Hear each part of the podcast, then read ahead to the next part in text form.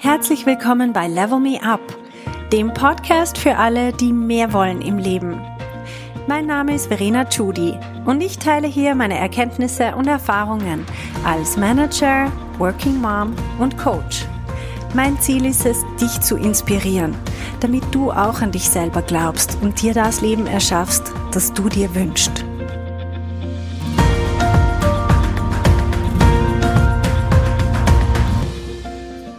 Zusammen! Heute geht es um Selbstmarketing. Was ist eigentlich Selbstmarketing und wozu dient das? Im Arbeitsleben bin ich selber das Produkt. Das heißt, ich vermarkte meine Leistung in Zusammenhang mit meiner eigenen Persönlichkeit.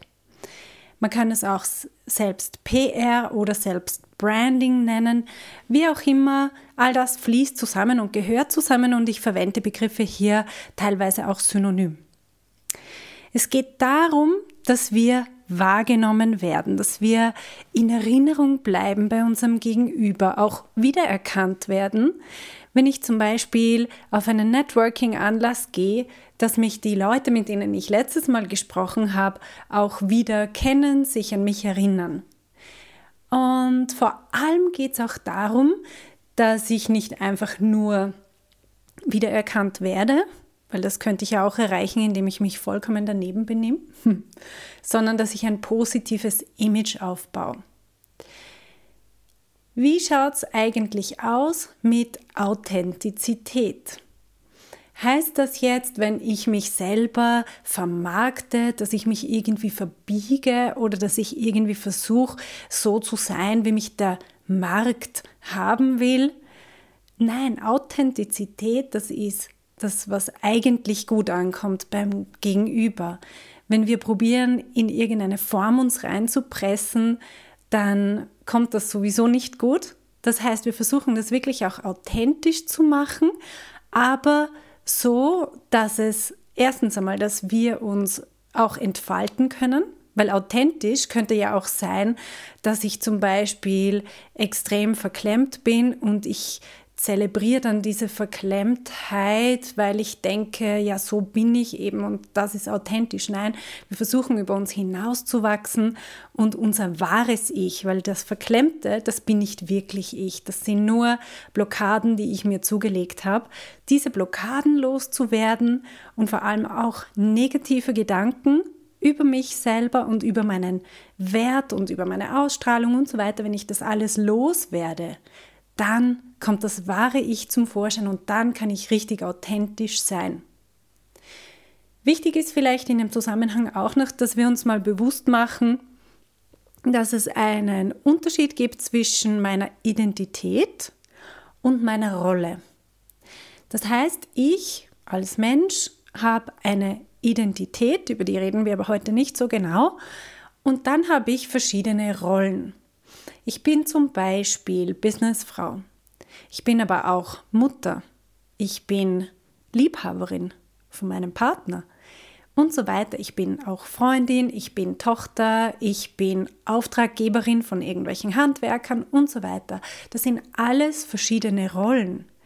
Und im Zusammenhang mit Authentizität ist wichtig, dass wir uns bewusst sind, dass wir ohnehin ständig irgendeine Rolle ausfüllen. Das heißt, ich bin nicht einfach ich, sondern ganz natürlich verhalte ich mich in gewissen Situationen anders als in anderen. Wenn ich mit meinem kleinen Sohn auf dem Sofa herumtoll und mit ihm kuschle, dann bin ich in einer Rolle. Und wenn ein Handwerker bei mir reinkommt und im Badezimmer irgendwas repariert, dann verhalte ich mich dem gegenüber anders. Das ist eine andere Rolle und ich verhalte mich anders und das ist vollkommen normal. Das heißt, auch wenn wir uns im Arbeitsleben unterschiedlich verhalten, dann brauchen wir uns deswegen kein schlechtes Gewissen machen, sondern es ist vollkommen normal und es ist der Situation angemessen. Es ist dann nicht so, dass wir irgendwie unsere Authentizität ablegen oder in uns irgendwie verbiegen oder verstellen. Nein, das ist einfach eine andere Schattierung von unserem Repertoire. Ich kann auf dem Klavier Klassik spielen, ich kann aber auch einen Pop-Song spielen, ich kann was Jazziges spielen und ich kann ein banales Weihnachtslied spielen. Und all das bin ich. Das sind einfach verschiedene Fähigkeiten, die ich entwickeln kann und ausbauen kann. Wenn wir über Marketing, Selbstmarketing reden, müssen wir uns zuerst mal bewusst sein, wer sind überhaupt unsere Stakeholder. Das heißt, welche Anspruchsgruppen habe ich? Ich habe im Job zum Beispiel habe ich meine Vorgesetzten, ich habe meine Kolleginnen, ich habe meine Mitarbeitenden, ich habe auch Kunden, ich habe Lieferanten, ich habe vielleicht den Mitbewerb, ich habe die gesamte Branche und ich habe noch meine Familie zum Beispiel, die auch Ansprüche an mich stellt. Jetzt, das sind alles verschiedene Anspruchsgruppen und gegenüber diesen Anspruchsgruppen habe ich jeweils eine unterschiedliche Rolle. Wenn ich die Vorgesetzte bin, habe ich eine andere Rolle, als wenn ich eine Mitarbeiterin bin. Oder wenn ich mit jemandem aus der gleichen Branche, aber aus einer anderen Firma spreche. Ich habe jedes Mal eine andere Rolle. Und wenn ich mir über Selbstmarketing Gedanken mache, ist mir ist immer das Wichtigste, dass ich mir bewusst mache, wem gegenüber möchte ich mich jetzt gerade vermarkten? Was ist eigentlich mein Ziel? Möchte ich zum Beispiel mein Netzwerk erweitern? Möchte ich meinen Expertenstatus unterstreichen und ausbauen? Möchte ich meine Position festigen und zeigen, dass ich hier das Sagen habe? Oder was ist eigentlich mein Wunsch? Vielleicht ist auch der Wunsch mal, ähm, die Beziehung zu verbessern, zum Beispiel zu einer Teamkollegin. Und wenn ich mir bewusst gemacht habe, was eigentlich mein Ziel ist, dann kann ich mich fragen, welche Wirkung unterstützt mich bei diesem Ziel? Das heißt, erster Schritt, die Anspruchsgruppe definieren. Wer ist überhaupt mein Gegenüber? Bei wem möchte ich mich gerade vermarkten? Das zweite ist, was ist mein Ziel? Was möchte ich erreichen? Und das dritte ist, wie möchte ich deswegen wirken? Was möchte ich für eine Wirkung haben? Und jetzt kommen wir der Sache schon näher. Eine Frage, die ich mir sehr gern stelle, die das Ganze ein bisschen greifbarer macht, ist, was möchte ich, dass die Leute oder diese Person nachher über mich denkt oder sagt? Zum Beispiel möchte ich, dass diese Person nachher denkt, wow, die hat wirklich fundiertes Wissen in unserer Branche. Mit der möchte ich in Kontakt bleiben. Man weiß ja nie. Oder das möchte ich zum Beispiel, dass jemand an einem Networking-Anlass über mich denkt. Dann kann ich genauso gegenüber einer Mitarbeiterin, kann ich mir überlegen, dass ich möchte, dass sie nachher denkt, wow, meine Chefin, die steht zu mir. Auch wenn ich mal einen Fehler gemacht habe, sie selber kann auch Fehler zugeben und sie steht hinter mir, wenn ich Fehler mache. In ihrem Team ist Fehler machen erlaubt.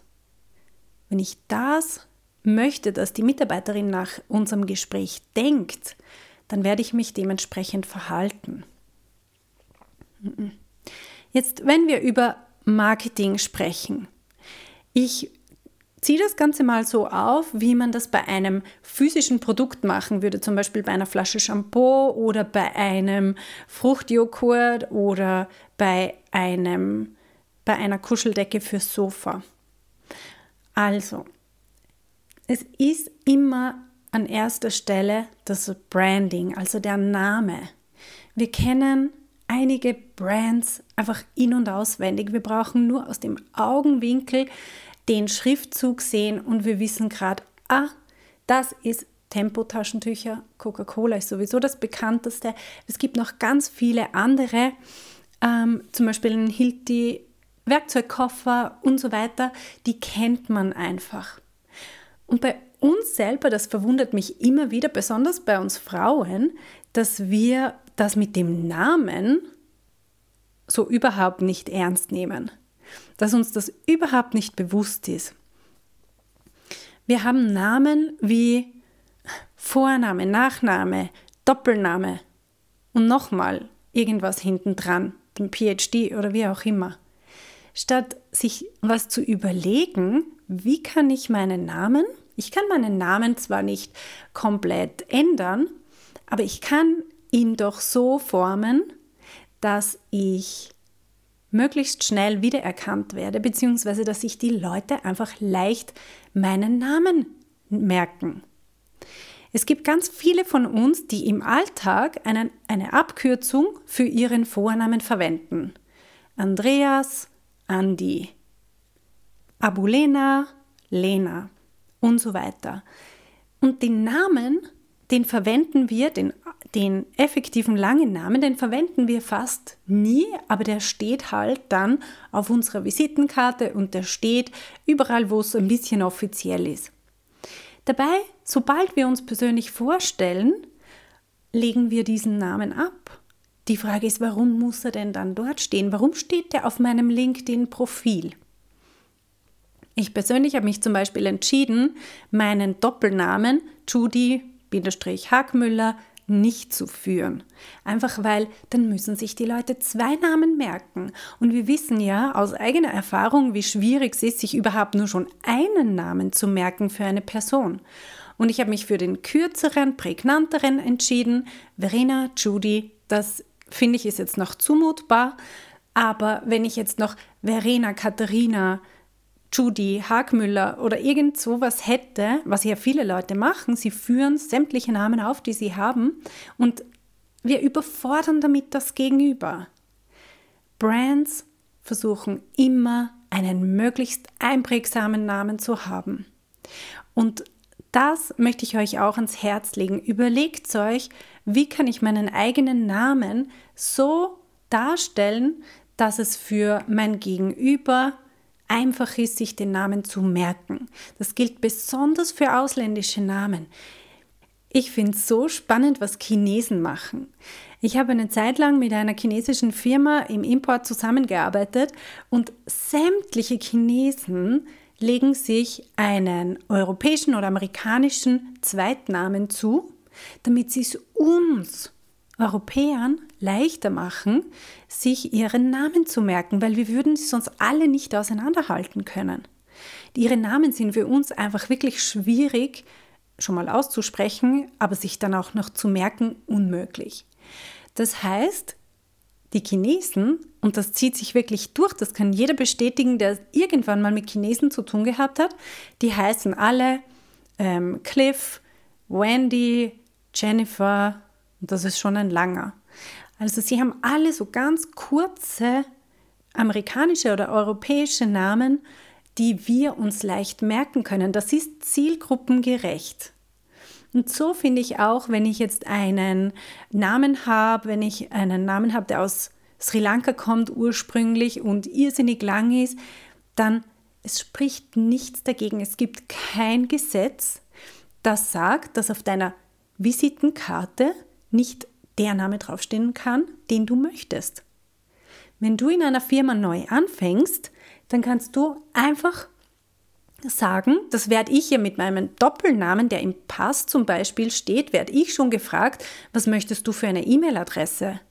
Und dann sage ich, Verena Judy. Und dann sagen die von der IT-Abteilung, okay, gut, dann richten wir dir diese ein. Und wenn du einen Namen hast, der irgendwie zwölf Silben lang ist, dann sag doch von Anfang an, das ist mein Name, der im Pass steht, ich führe aber diesen Namen, der ist nur zwei Silben lang. Und alle werden dir dankbar sein. Hm. Drum, lass dir das mal durch den Kopf gehen. Wenn du möchtest, dass dich die Leute an dich erinnern und dass es ihnen nicht peinlich ist, dich wieder anzusprechen und dass sie deswegen dich nicht ansprechen, weil es ihnen peinlich ist, weil sie deinen Namen nicht aussprechen können, dann leg dir einen kurzen Namen zu. Das ist fast das Allerwichtigste, wenn es um Selbstmarketing geht. Als nächstes möchte ich über das Visuelle sprechen und zwar bei einem Produkt ist das die Verpackung. Wir alle kennen das. Wir haben ein Regal im Supermarkt voller Shampooflaschen und trotzdem streifen unsere Augen so drüber und wir bleiben bei einer gewissen Shampooflasche hängen und denken uns, wow, dieses Shampoo möchte ich jetzt mal ausprobieren. Und wir haben richtig Lust drauf, wenn wir das nächste Mal unter der Dusche stehen, uns mit diesem Shampoo den Kopf einzuschäumen. Woran liegt das? Es liegt nur an der Verpackung. Die Verpackung transportiert so viel von dem Lifestyle, von dem Lebensgefühl, das wir vermitteln wollen. Und deswegen ist es auch bei uns so wichtig, dass wir uns über unsere Verpackung, also über unsere Kleidung Gedanken machen. Und auch hier wieder ist wichtig, dass wir uns überlegen, wer ist denn unsere Zielgruppe? Und was möchte ich bewirken? Wie möchte ich in Erinnerung bleiben? Was möchte ich, dass die Leute von mir für einen Eindruck haben? Und erst wenn ich das weiß, was möchte ich überhaupt bewirken, dann kann ich mir überlegen, wie kann ich das mit meiner Kleidung umsetzen. Und da finde ich es so wichtig. Wir überlegen uns so oft, wenn wir in der Früh vor dem Kleiderschrank stehen, überlegen wir, was ziehe ich heute an? Oh nein, das steht mir nicht so gut. Wir überlegen sehr auf uns selber bezogen und nicht aufs Gegenüber. Wichtig ist, dass wir uns überlegen, welche Wirkung möchte ich erzielen und wie unterstützt mich meine Kleidung bei diesem Ziel. Ich habe für mich selber herausgefunden, dass es so eine Faustregel gibt, lieber overdressed als underdressed. Man kann auch einen Blazer schnell mal abziehen, aber wenn alle mit Jackett da sitzen und nur du in der Bluse, dann ist es halt ein bisschen peinlich, wenn man dann nichts dabei hat.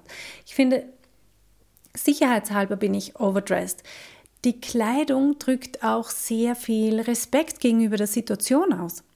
Wenn ich schludrig gekleidet bin und ich gehe an ein Meeting, dann heißt das, für die anderen unbewusst nehmen die das wahr und sie denken, okay, na ihr ist das Meeting halt nicht sonderlich wichtig.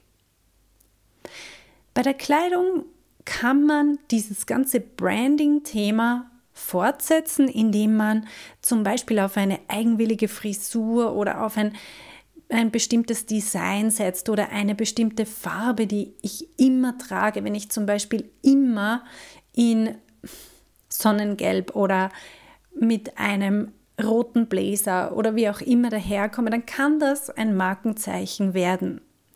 Allerdings muss man sehr vorsichtig damit umgehen, weil man muss sich wirklich sicher sein, dass das zu der eigenen Person passt und dass man wirklich so ein Statement setzen möchte.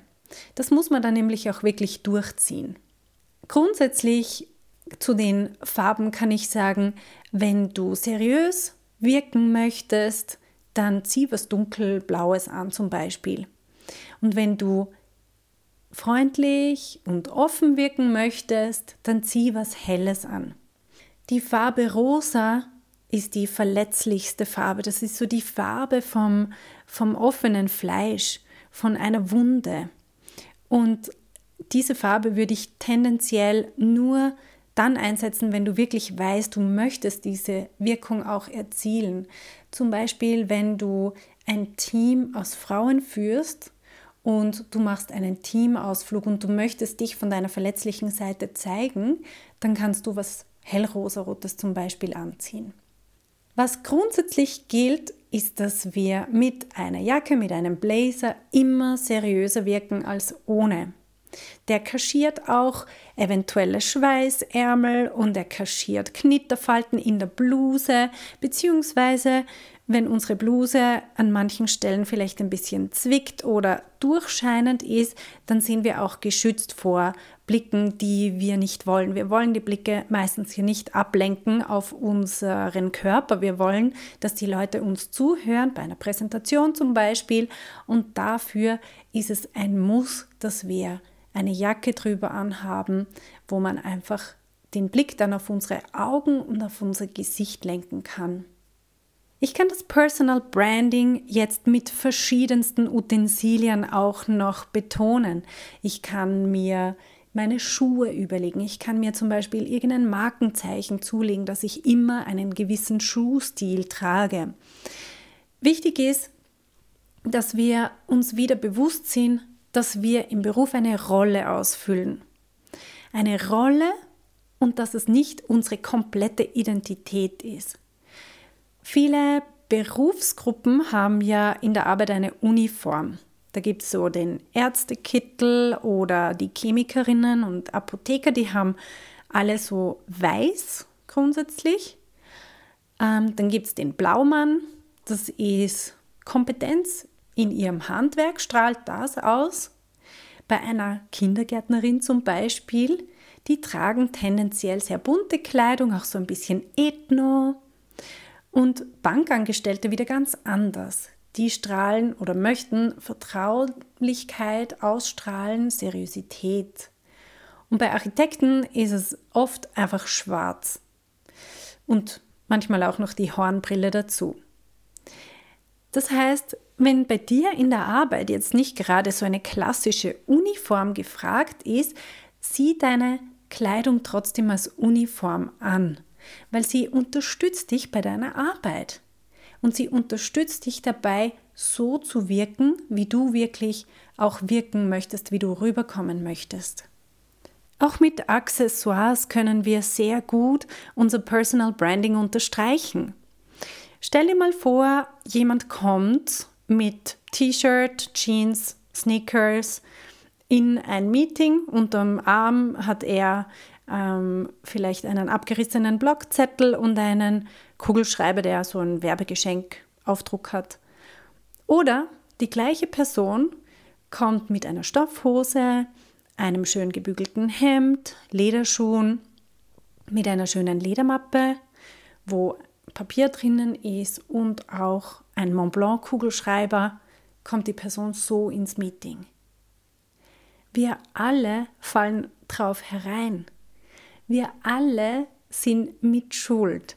Das heißt, wir Menschen funktionieren einfach so. Es geht nicht darum, dass irgendjemand irgendwem was vormacht, sondern wir alle funktionieren einfach so. Wir sprechen auch auf das Visuelle an. Und das ist nicht bös oder irgendwie falsch, sondern wir können einfach akzeptieren, dass wir als Mensch auch visuelle oder ästhetische Typen sind und dass wir einfach Wert legen auch auf das. Außerdem drückt ja das Aussehen, ich meine nur schon, wenn ich mir die Zeit genommen habe und die Mühe, eine Bluse zu bügeln, drückt das ja aus, dass ich wirklich mir auch mehr Mühe gebe, dass ich dem Ganzen eine höhere Wichtigkeit beimesse und dass es mir auch wert ist. Und von daher hat das doch wieder eine gewisse Berechtigung. Jetzt kann ich mir überlegen, möchte ich das in meinem Arbeitsalltag vielleicht punktuell einsetzen oder möchte ich das flächendeckend einsetzen? Es kommt ganz darauf an, was ich für Ziele habe. Ich kann ein sehr kurzfristiges Ziel haben, wie zum Beispiel ein Vorstellungsgespräch.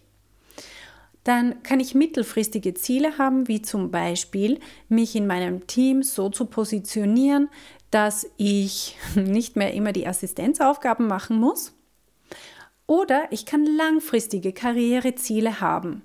Und das würde zum Beispiel bedeuten, mich dann auch mit der Geschäftsleitung so zu vernetzen, dass sie wissen, hey, da ist jemand. Und dann würde ich mich natürlich auch schon in meinem Äußeren an die Geschäftsleitung anpassen. Du kannst mal schauen, wie laufen denn bei uns die Leute in der Geschäftsleitung rum. Und wenn ich möchte, dass die mich ernst nehmen, dann ziehe ich mich doch ganz einfach auch so an wie die. Meistens fällt es den anderen nicht einmal bewusst auf.